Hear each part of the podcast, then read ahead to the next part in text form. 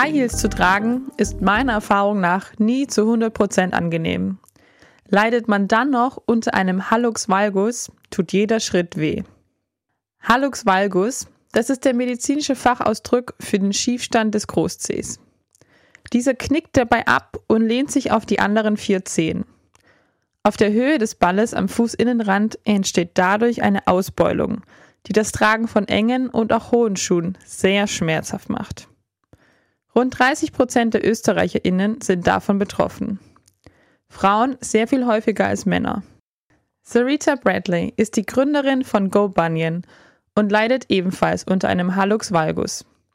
Da sie auf dem Markt kein Produkt finden konnte, das Linderung verschaffen kann und zu einem modernen Lifestyle passt, hat sie selbst eines entwickelt. Gobanyan verkauft Strümpfe, die einen integrierten Zehenspreizer haben, der die Großzehe sanft in die Ursprungsposition schiebt und dafür sorgt, dass die Krümmung nicht zunimmt. Start Me Up. Das Gründerinnenmagazin aus Wien auf Radio Radieschen mit freundlicher Unterstützung der Wirtschaftskammer Wien. Hallo und herzlich willkommen zu einer neuen Ausgabe von Start Me Up.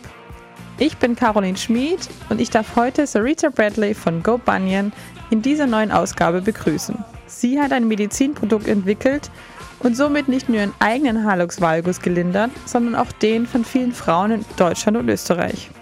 Hallo Sarita, schön, dass du da bist. Was sind denn Ursachen für einen Halux? Ist das genetisch bedingt?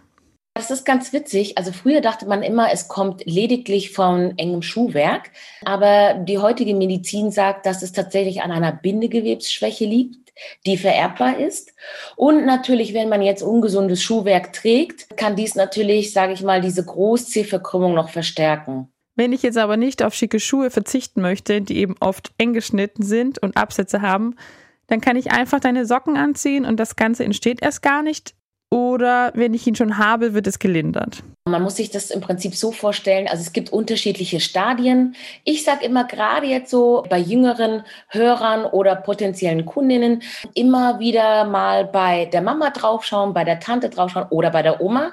Bei der Oma ist es immer definitiv dass man sehen kann, okay, hat man da eventuell eine Tendenz oder nicht. Dann gibt es eben unterschiedliche Stadien. Das heißt, es kann von einer ganz leichten Verkrümmung bis zu einer sehr starken Verkrümmung kommen. Oftmals sieht man das auch im Schuhwerk, wenn man nämlich dann am Ballen C-Knochen sieht, dass dieser Knochen vor dem Groß-C so ein bisschen herausragt. Vielleicht ist dir das schon mal aufgefallen. Da hat man vorne so einen kleinen Knüppel, Knüppelchen. Und das sind eigentlich immer so die ersten Anzeichen, wo, wo ich sage, oh, vielleicht, wenn man sich mit dem Thema Hallux schon auskennt oder mit dem Thema verwandt ist, dann gerne bitte vorbeugen. Man kann, wenn man ein fortgeschrittenes Stadium hat, kann man auch das zur Entlastung nehmen und auch zur Schmerzlinderung, weil es tatsächlich auch bei manchen schmerzhaft sein kann, aber nicht muss. Und dann haben wir noch die Kundinnen, die tatsächlich schon eine Hallux-OP hinter sich haben, die wahrscheinlich super schmerzhaft war. Und das war bei mir auch so ein bisschen der Grund, warum ich gesagt habe, ich möchte mich dieser OP eigentlich nicht unterziehen. Was kann ich dafür tun, dass das eben nicht passiert? Und da haben wir tatsächlich auch Kundinnen, die schon eine Operation hinter sich haben und die tragen das quasi postoperativ und vorbeugend. Jetzt gibt es und gab es ja schon Produkte auf dem Markt, die bei einem Hallux helfen sollen. Warum warst du denn mit denen nicht zufrieden?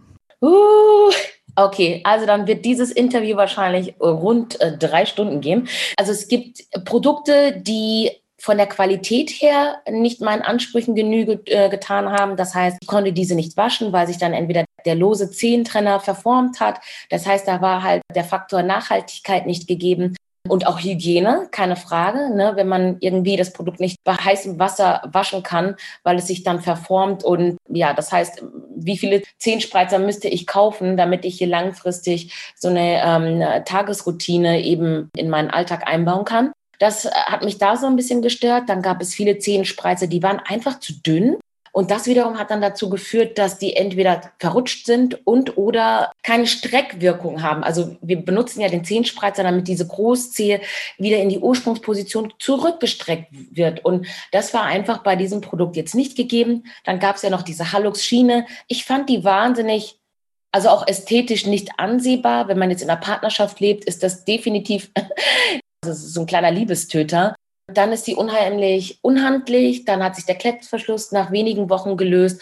Und es ist auch einfach schmerzhaft. Ja? Also man hat dann so eine Plastikschiene, die äh, legt man dann an den Fuß an. Also ich hatte da wahnsinnig Schwierigkeiten zu sagen, okay, ich mache das jetzt jeden Abend und dann werden meine Schmerzen verringert oder es könnte eventuell sogar zu einer Korrektur führen, was es bei mir in meinem Fall ähm, tatsächlich nicht geführt hat. Das fand ich einfach wahnsinnig schwierig, mit meinem persönlichen Interesse irgendwie zu vereinen. Dann gibt es, sage ich mal, noch andere Hallux-Socken. Da wird dann der Stoff quasi um diese Großzehe herum gestülpt. Ja, das heißt, man sieht quasi, man hat dann so eine Art Zehensocke für Hallux und dann verspricht der Hersteller, dass dann trotzdem diese Großzehe in die Ursprungsposition zurückgestreckt wird. Das war wahnsinnig umständlich und es hat für mich nicht funktioniert. Vor allem nicht in meinem Winterstiefel beispielsweise. Und das waren dann halt alles so Punkte, wo ich gesagt habe, hey, ich verstehe das nicht. Warum gibt es nicht einfach eine Socke mit einem integrierten Zehenspreizer?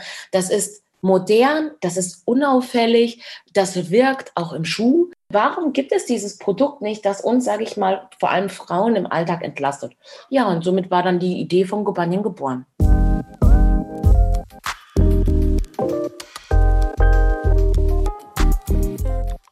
Du hast dich also schon ausgiebig mit der passenden Lösung für einen Hallux auseinandergesetzt. Was war denn dann der ausschlaggebende Punkt, an dem du gesagt hast, so, jetzt mache ich es selber? Ich äh, war tatsächlich auf einer Festlichkeit und habe eben High Heels getragen und ich hatte an dem Morgen so schlimme Schmerzen und hatte dann auch kein Produkt, was ich dann irgendwie mal einfach am Morgen bis zum äh, Mittag tragen konnte, das einfach diese Schmerzen wieder reguliert und quasi anti-Zehen-Quetschen mäßig da meine Zehen entlastet. Und da war die Idee geboren. Und dann war es aber tatsächlich ein langer Forschungs- und Entwicklungsprozess, weil ich mich natürlich gefragt habe, also ich fand es halt total komisch, dass es eben dieses Produkt nicht gab. Und dann musste ich halt erstmal schauen, wurde es vielleicht patentiert und ich verstoße hier eventuell gegen irgendwelche Schutzrechte. Das heißt, da musste ich erstmal wirklich viel, viel, viel selber nachlesen und schauen, okay, was gibt es denn aktuell auf dem Markt und kann es dann eventuell sein, dass sich da irgendjemandem auch schon Schlips tritt. Aber tatsächlich gab es nichts in dem Bereich. Und dann habe ich gesagt, gut, dann ist das einfach mein Thema.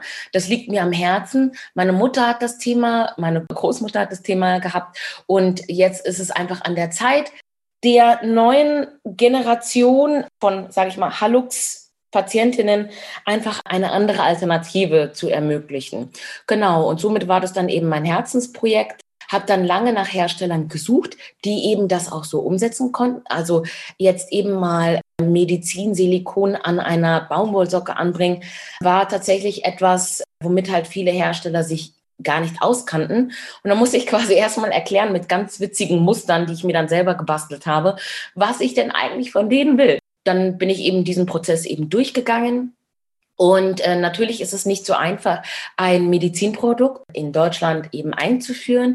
Und dann muss man eben äh, viele Regularien durchführen, um eben dann diese entsprechenden Zertifikate zum Import zu erhalten. Das hat natürlich auch nochmal extrem lange gedauert, weil die auch gesagt haben, okay, was kann denn dieses Medizinprodukt und wofür ist das gut? Was ist hier das Heilversprechen oder was kann man eben nicht versprechen? Das ist ganz strikt geregelt.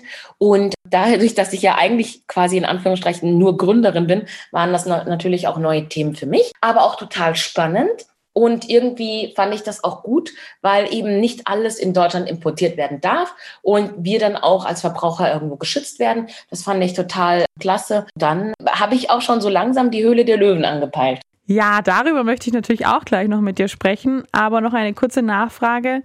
Wenn man ein Medizinprodukt auf den Markt bringen möchte, dann muss man durch mehrere Reifen springen, weil das ist ein bisschen geschützter.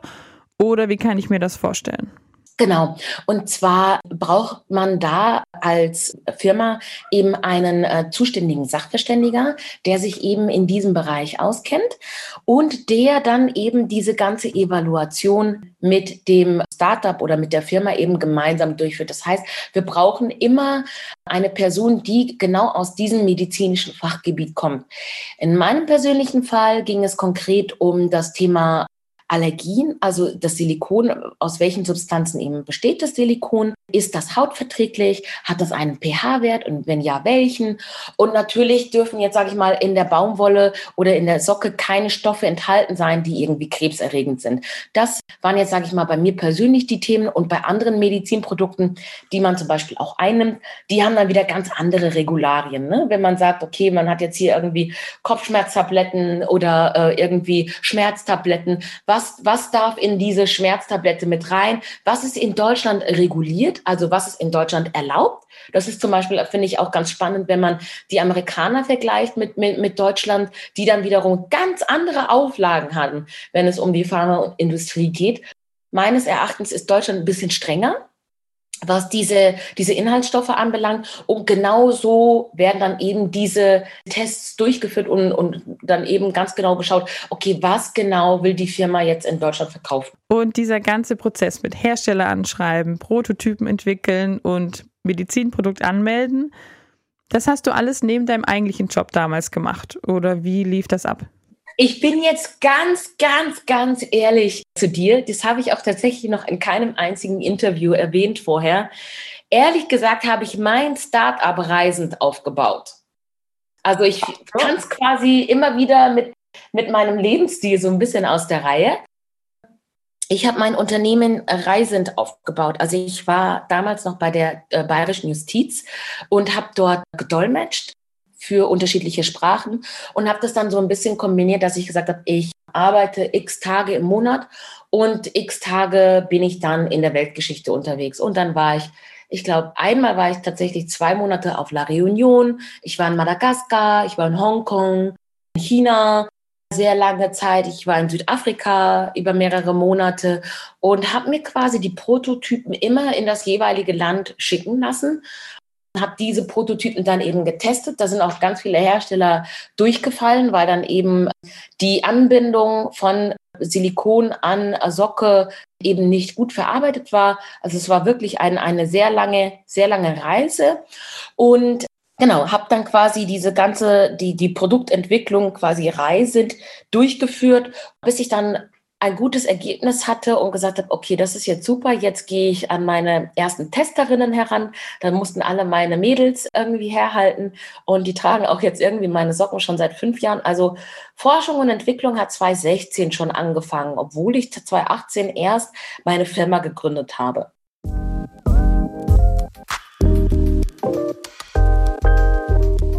Und dann bist du ein Jahr später zur Höhle der Löwen gegangen. Als ich dann eben alle Zertifikate beisammen hatte, hatte ich nur noch Zeit. Ich wollte ursprünglich eine Crowdfunding-Kampagne machen vor der Höhle der Löwen, um einfach einen guten Proof of Concept zu haben. Und dann war es tatsächlich so, dass ich nur Zeit hatte für eine Beauty-Messe in München, an der hatte ich dann teilgenommen, weil ich gesagt habe, ich brauche auf jeden Fall Verkaufszahlen, um das einfach irgendwo auch ähm, messbar zu machen. Das ist immer ganz wichtig für die Investoren bei der Höhle der Löwen. An der Messe habe ich dann teilgenommen. Da hatte ich zwei fleißige Helferinnen, Lina und Victoria. Auch nochmal ganz liebe Grüße an euch und vielen Dank für eure treue Unterstützung. Und das Witzige war, meine Freundinnen haben keinen Hallux. Das heißt, die kennen sich mit dem Thema überhaupt nicht aus. Die haben sich gedacht, oh, Sarita, ganz ehrlich, wir wissen jetzt irgendwie nicht, ob dieses Produkt überhaupt gefragt ist. Ne? Und es gab dann wirklich so zwischendurch auf der Messe Momente, wo mich dann meine beste Freundin eben angeguckt hat und gemeint hat irgendwie so, ja, okay, you gonna be a rich bitch soon. Weil die uns einfach so heftig die Bude eingerannt haben. Darauf waren wir irgendwie überhaupt nicht vorbereitet. Das hat total viel Spaß gemacht, eben die Kundinnen aufzuklären und dann einfach auch zu zeigen, wie man eben Lifestyle oder Hallux-Kundinnen, die eben die Herausforderungen für ein gutes Lifestyle-Leben haben, wie man das eben einfach verbinden kann, welches Schuhwerk man tragen kann, dass es mittlerweile auch Schuhunternehmen gibt, die sie eben, sich eben auf dieses Thema spezialisiert haben, wie eben La Schuh aus Düsseldorf. Die machen einen super Job und uns letztendlich dann die Möglichkeit geben, zu sagen, okay, wir haben zehn Spreizer Socken, wir haben modernes Schuhwerk, da fällt es gar nicht auf, wenn wir zehn Spreizer Socken drinne tragen und einfach viel bequemer und angenehmer und sorgenfreier durchs Leben gehen können. Das ist natürlich auch viel cooler, dass man nicht mehr zwischen schönen oder gesunden Schuhen wählen muss. Das ist halt äh, auch bei mir ist das so oder auch bei meiner Mutter ist das halt total äh, tief verankert, dass man sagt, also es gibt entweder nur orthopädisch oder schmerzhaft. Und heute, wie gesagt, hat, hat sich in der, an dem Bereich einfach schon so viel getan. Und zum Glück gibt es mutige, mutige Firmen, die sagen, nein, wir machen nur das. Wir spezialisieren uns nur auf dieses eine Thema und sorgen dafür, dass wir schönes, bequemes Schuhwerk herstellen, das einfach auch für moderneren Lifestyles einfach auch dann letztendlich gerecht werden kann. Aber die ganzen Produkte, die du auf der Messe verkauft hast, hast du noch aus eigener Tasche finanziert.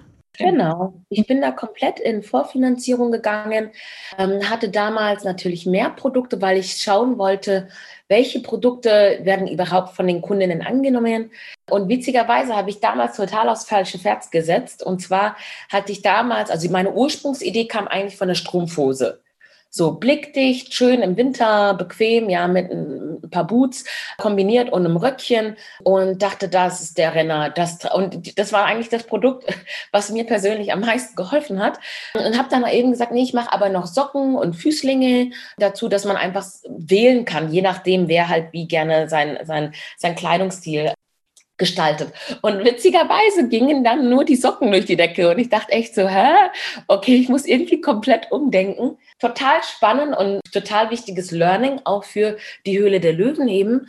Und genau, hatte mich dann kurzfristig tatsächlich entschieden, die Strumpfhose nicht in das feste Sortiment mit aufzunehmen und bei der Höhle der Löwen zu, zu präsentieren, hab aber dann auch, und die Frage kam dann auch von den Investoren, dass man gesagt hat, ja, okay, und welche Produkte wären denn sonst noch interessant? Und dann habe ich eben auch von der Strumpfhose erzählt. Wie bist du denn dann auf die Idee gekommen, zu dieser Show zu gehen? Also ich glaube, dass jeder Gründer, der die Sendung ansieht, irgendwo immer mit einem Auge, also die haben natürlich auch super spannende und unterhaltsame Startups und Pitches. Und ich glaube, dass je, fast jedes Startup heutzutage eben mit diesen mit diesem Gedanken liebäugelt. Bei mir konkret war es ja 2018, wo ich einfach gemerkt habe, auch selbst durch die, diese ganze, das ganze medizinische, was einfach nochmal so kostenintensiv war und ich äh, ursprünglich gar nicht vorhatte, ein Medizinprodukt zu entwickeln oder beziehungsweise noch gar nicht wusste, dass es ein Medizinprodukt war, dass ich dann gesagt habe, okay, die Kosten waren jetzt so intensiv und ich hätte eigentlich total gern, ist natürlich auch wahnsinnig äh, zeitintensiv und auch, also auch vom Learning her ähm, äh, unheimlich äh, anspruchsvoll, dass ich gesagt habe, ich möchte auf jeden Fall den weiteren Weg mit jemandem zusammengehen. Und so kam das dann eben mit der Höhle der Löwen, dass ich gesagt habe, Mensch, die sind so vielfältig und die haben so, so ein individuelles Portfolio, jeder Investor für sich, dass ich gesagt habe, Mensch, es wäre total toll, wenn man sagt, hier, hier bringt man einige Kenntnisse zusammen, all das, was ich mir angeeignet habe über gesunde Füße und jemand, der dann einfach das Handwerk Vertrieb beherrscht. Und somit war das dann für mich eigentlich klar, dass ich das Produkt gerne vorstellen will. Und wie war es dann tatsächlich bei der Höhle der Löwen mitzumachen? Wie muss man sich denn da überhaupt bewerben? Ja, es gibt unterschiedliche Wege, wie man sich dort bewerben kann. Man kann das quasi proaktiv starten, indem man eben bei der Höhle der Löwen direkt bewirbt. Aber es gibt, ich habe auch gehört, dass die Produktion auf Startups zukommt und die nicht fragt, Mensch, tolles Produkt, magst du nicht dein Produkt in der Höhle der Löwen vorstellen?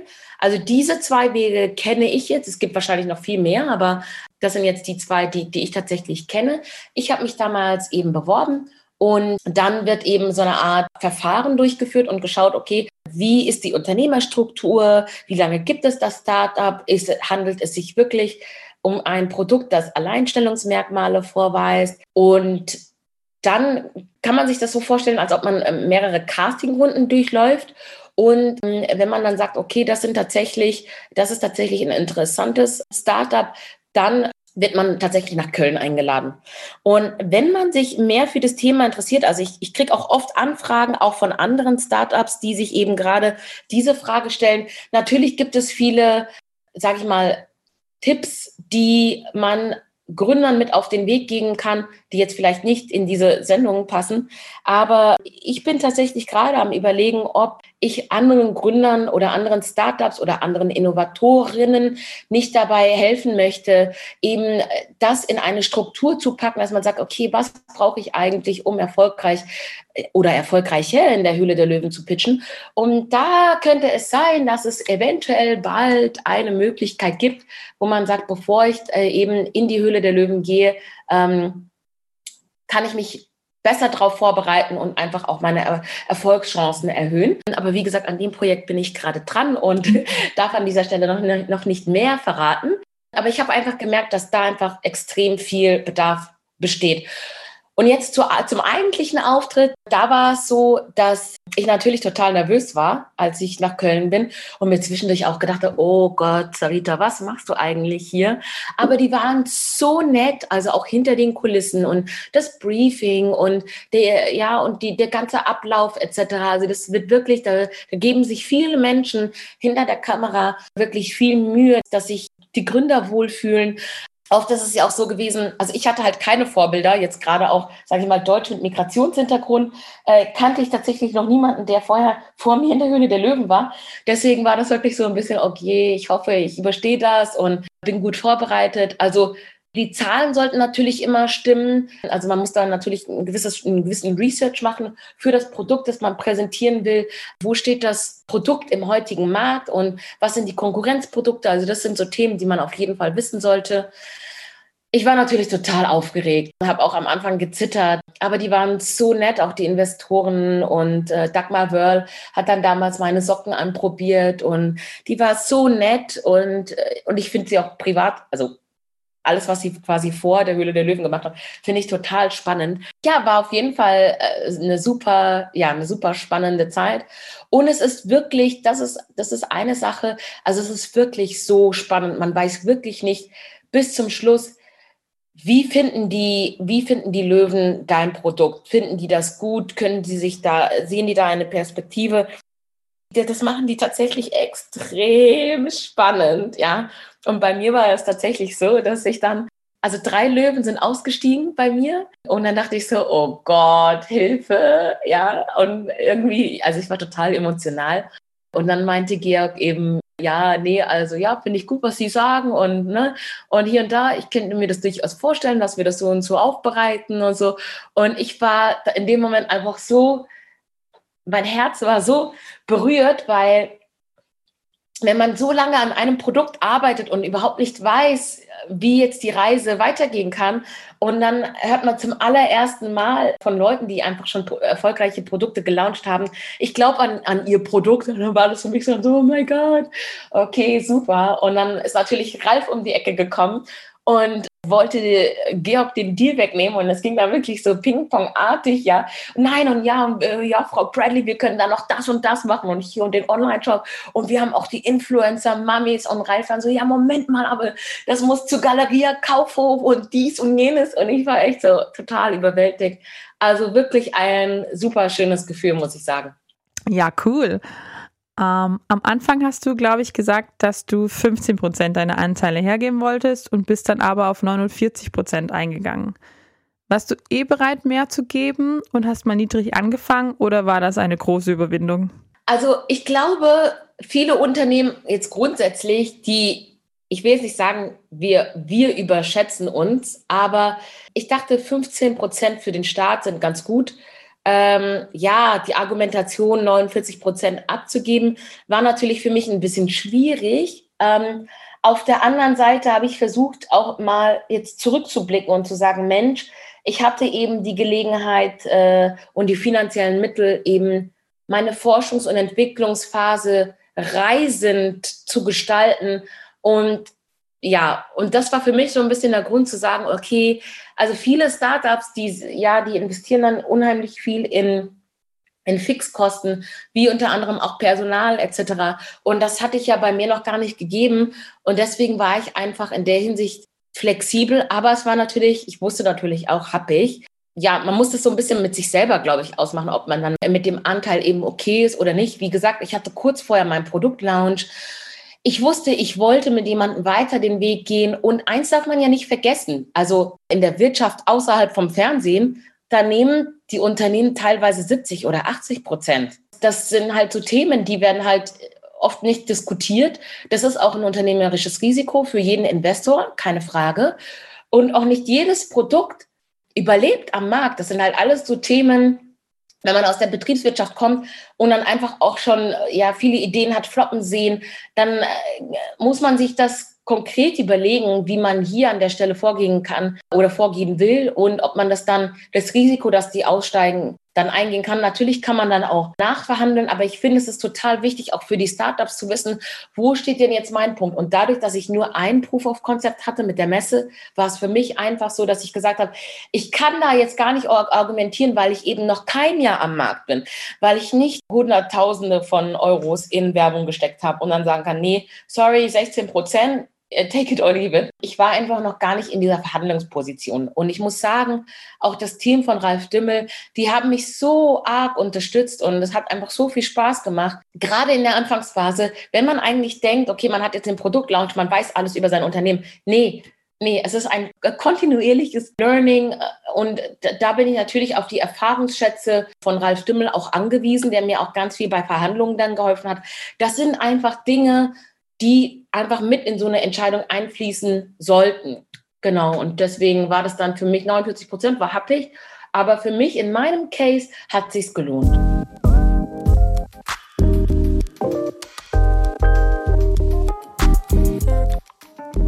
Wenn ich für diese Sendung recherchiere und nach spannenden Startups oder auch nach Themen in der Gründerinnen-Szene suche, stelle ich immer wieder fest, dass sie wahnsinnig männlich ist und dass sie wahnsinnig weiß ist. Und das liegt bestimmt nicht daran, dass es nur weiße Männer gibt, die gute Ideen haben. In Österreich gibt es schon Gründerteams, die dann aus zwei weißen Männern und einem schwarzen Mann bestehen. Aber keinen oder keine, die das alleine macht. Wie hast du das denn empfunden? Glaubst du, man hat es schwieriger als People of Color? Bist du denn auf Widerstand gestoßen deswegen? Ich finde es total schön, dass du das Thema ansprichst, ja. ähm, weil es tatsächlich, ich glaube, auch für viele schwarze Menschen im deutschsprachigen Raum einfach ein sensibles Thema ist und trotzdem irgendwo auch ein wichtiges Thema ist. Also vielen Dank, dass du das Thema ansprichst. Für mich war es tatsächlich so, dass ich irgendwann festgestellt habe, dass es eine sehr weiße männliche Domäne ist. Auf die habe ich mich aber tatsächlich gar nicht so konzentriert, sondern ich habe eigentlich eher geschaut, okay, äh, wie pitchen die, warum pitchen die wie, etc. Und für mich war es total wichtig zu sagen, ich weiß, dass ich jetzt hier Vorreiter bin. Ich weiß, ich bin die erste schwarze Solo-Gründerin mit einem Medizinprodukt. Oft wird das ja auch oft, sage ich mal, mit unterschiedlichen Stereotypen unterlegt. Also wenn ich jetzt mit der Fitness Shape Wear in die Höhle der Löwen gegangen bin, dann wäre das wahrscheinlich für viele Menschen, sage ich mal, vom, vom, vom Stereotyp her viel einfacher einzuordnen. Oder man sagt, man hat hier die neue Musik-App, weil halt oft diese Themen mit Schwarzen verbunden werden. Traurigerweise ob ich es jetzt schwerer hatte, ehrlich gesagt, ja, in der Gründungsphase, weil natürlich, also schwarz, weiblich, allein und dann sich erstmal lernen, irgendwo auch durchzusetzen, auch bei Anwälten und bei Beratern. Bei denen muss ich echt sagen, also jetzt gerade in München, A, war die Qualität der Performance dieser Leute wirklich überhaupt nicht gerechtfertigt im Preis-Leistungs-Verhältnis. Und ich hatte natürlich schon immer das Gefühl, okay, irgendwie bin ich jetzt mit diesen Resultaten hier nicht ganz zufrieden. Woran liegt es? Liegt es jetzt wirklich, habe ich vielleicht auch zu wenig Engagement in, in diese Themen eben reingebracht? Oder habe ich meine Erwartungshaltung nicht klar kommuniziert? Oder ist es wirklich so, dass sie sich denken, ach, das ist ja sowieso nur die kleine süße Schwarze. Ja, so, da müssen wir keine High Performance ablegen. Ich kann es dir nicht sagen. Aber natürlich habe ich mir diese Gedanken dann eben schon gemacht und gesagt, okay, hm, irgendwo hätte ich mir schon gerne irgendwie Partner gewünscht, die irgendwo den ähnlichen Drive haben wie ich und sagen, okay, es ist jetzt hier ein Deutscher mit Migrationshintergrund oder eine Deutsche mit Migrationshintergrund und die hat total Lust auf dieses Projekt und setzt sich dann auch dementsprechend für dieses, für meine Produkte oder für die Inhalte eben ein. Das kann ich schon sagen. In der Höhle der Löwen dann wiederum war das ja gar nicht der Fall. Die waren so, also gar nicht. Das kann ich, also keinerlei Background-Fragen, wo man jetzt sagen könnte, okay, die wollen jetzt unbedingt wissen, wo die Hautfarbe herkommt. Ne? Und dann wird ja immer so ganz neugierig, ja, ja, ja, du bist deutsch, aber deine Eltern und wie war das und wo kamen die her? Und bei vielen ist es halt passieren diese Fragen halt extrem unsensibel, dass man einfach sagt, okay, hm, irgendwie, wenn ich sage, ich bin deutsch, das reicht dann nicht aus, sondern die versuchen dann immer so tiefer zu graben und zu gucken, okay, warum jetzt, wie, was passiert. Ja, das war tatsächlich bei der Höhle der Löwen gar kein Thema und ich fand das total cool und der Moderator auch hinter den Kulissen ist ja auch schwarz fand ich irgendwie total cool und habe mich da wirklich sehr, sehr wohl gefühlt. Da ging es tatsächlich so ein bisschen mehr um das Produkt an sich und die haben dann einfach, das glaube ich, das haben die schon gesehen, dass man gesagt hat, Mensch, die stellt sich hier alleine hin, die hat ein Medizinprodukt, ist total bodenständig und sieht auch, ja, sage ich mal, ausländisch aus. Das fand ich total süß, dass die das irgendwie gesehen haben, dass es einfach auch kein einfacher Weg ist, gerade wenn man keinen medizinischen Background hat. Ja, und sonst kann ich vielleicht noch eine Geschichte erzählen, wo man dann wirklich gemerkt hat, okay, das ist jetzt irgendwie eine Situation, wo man richtig gemerkt hat, aha, wo ich das Gefühl hatte, das wird schwarzen Frauen nicht zugetraut. Das war der Messestand damals in München, wo ein netter Herr vorbeikam und ich habe mir halt total viel Mühe mit dem, mit dem Corporate Design gegeben. Also ich wollte halt alles in femininen Farben haben.